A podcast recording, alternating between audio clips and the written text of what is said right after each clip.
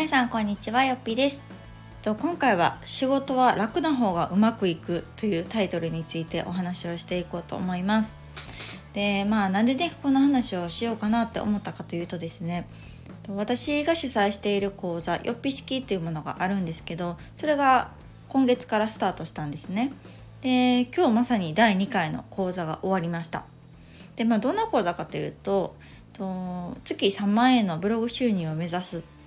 ワードプレスの解説講座なんですけど、まあ、初心者向けでも参加してくださってる方は全員女性でまあほぼほぼママさんが多いですね。独身の方もいらっしゃいますが、まあ、家で働きたいとかこうブログで何かしらね自分を表現していきたいとか、まあ、この発信を収益化したいとかそういうふうな思いを持った方たちが集まってくださっていて、まあ、私が全8回ですねオンラインで講義を行うというスタイルなんですけどまあ楽しい。本当楽しいんですよね。なんかこれね私今今回5期生で過去4回やってきたんですけど毎回全然違うんですね。やっぱりこう集まってくださる方が違うので毎度新鮮ですごく楽しいんです。でまあこれがまあ私にとってはま仕事ですよね。でもめっちゃ楽しいしこれまでの自分が思い描いてた仕事とはみたいなものとは全然違うんですね。でよくこう仕事って汗水垂らして多少しんどいこともあって嫌なことも我慢してみたいななんか植え付けってなかったですか？なんか特に私が子供の頃、まあ、この社会人になる時とかってあんまりこう社会人に対して仕事に対してこうポジティブなことを言ってくれる大人っていなかったんですね、まあ、少なくてもう学校卒業したら大学卒業したらもう仕事しなあかんねんでとか社会人になるねんでとか毎日仕事って大変やでみたいななんかそういう声かけがすごく多くってなんか当時うんなんだかなと思ってた記憶があるんですね。まあでも私はこう幸い恵まれててそういうこうよく聞く声以外の部分の仕事って楽しいよとか社会人っていいよ大人っていいよって言ってくれる人にも出会えてたからなんか私自身もすごくこう仕事が楽しかったし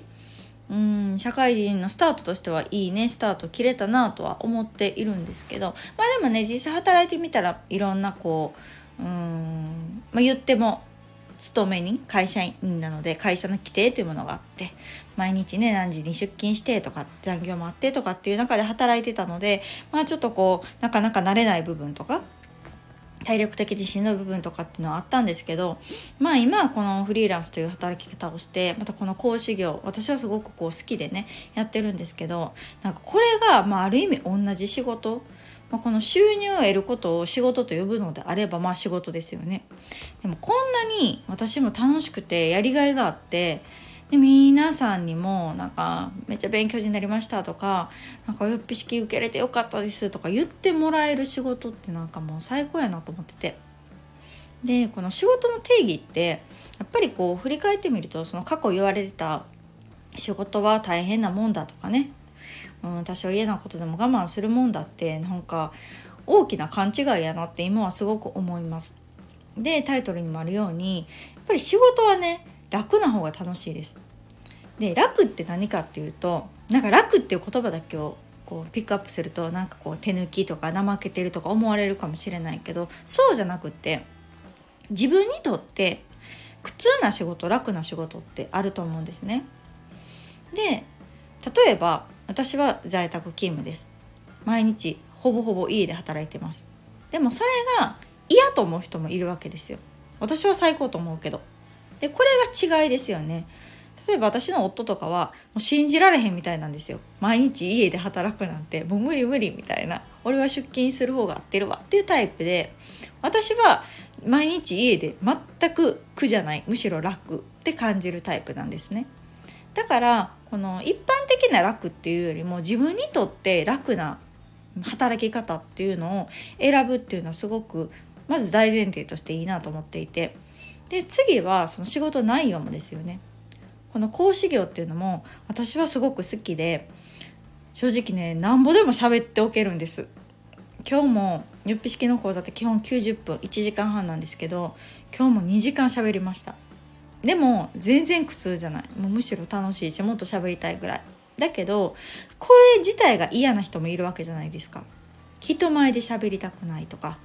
うんなんかめっちゃ緊張してむしろプレッシャーでもうしんどいみたいな。人にとってはやっぱり向いてないというか合ってないと思うし。逆に私はうーんなんだろうな。すっごい知識が必要な仕事とか緊張感のある仕事は多分向いてないんですよね。とかこううん根が人見知りなんでなんかこうあんまりこう新しい人にボンボンボン会っていく仕事とかっていうのもちょっと苦手な意識があるんですけどだからこう自分にとって楽な仕事っていうのは自分も楽しくできるしでそれって相手にも伝わるなっていうふうに感じてます。なんかあこの人仕事やからやってんねんなって思われたら嫌じゃないですか嫌というか逆の立場やったらあーなんかこの人仕事やから営業に来てんねんなとかノルマあるんかなとか思ったらちょっとこう受けたくないじゃないですか。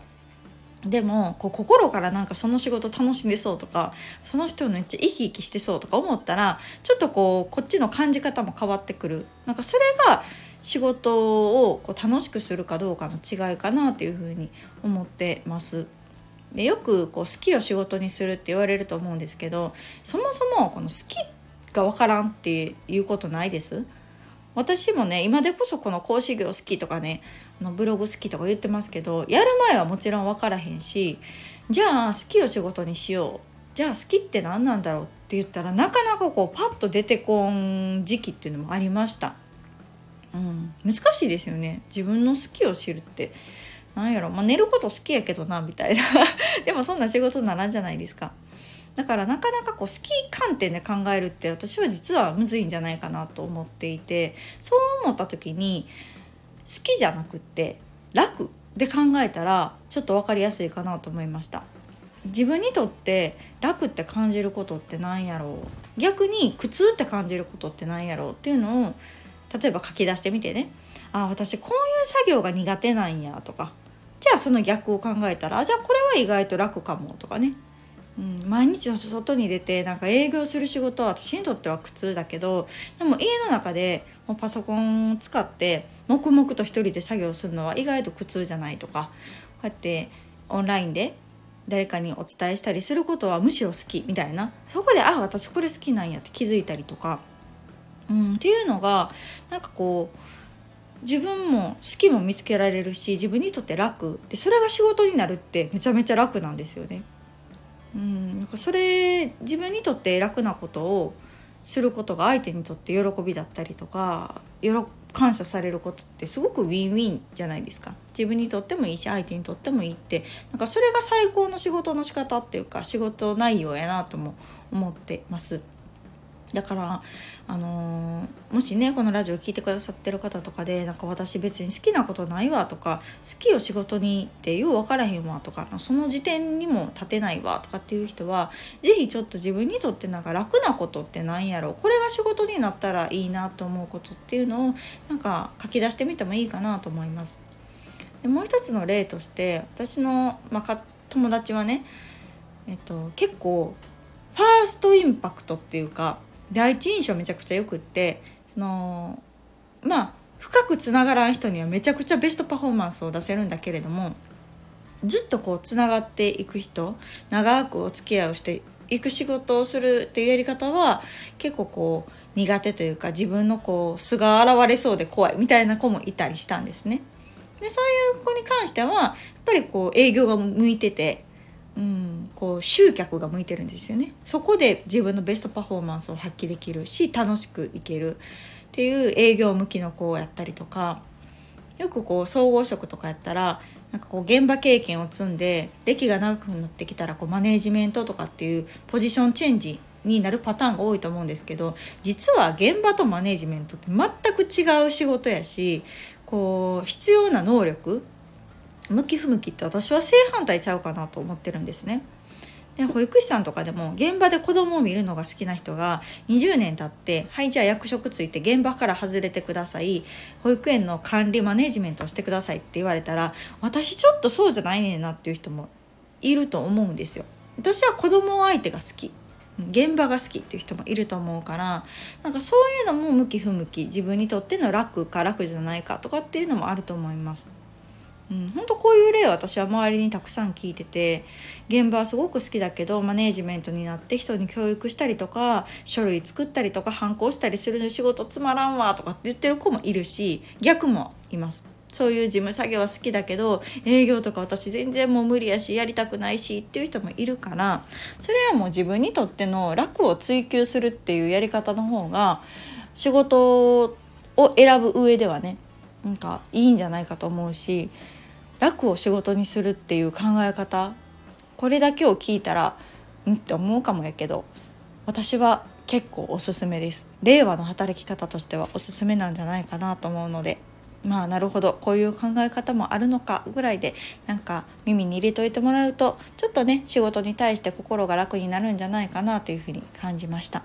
そんなよっぴ式ももうねまた来週3回目が始まるのでなんか書きたいこととか皆さんにお伝えしたいこともたくさんあるし本当にねいいメンバーが集まってくれて私も講座を楽しんでるのでアウトプットもできたらしていきたいなというふうに思っております。ではまた次回の放送をお楽しみに。さよなら。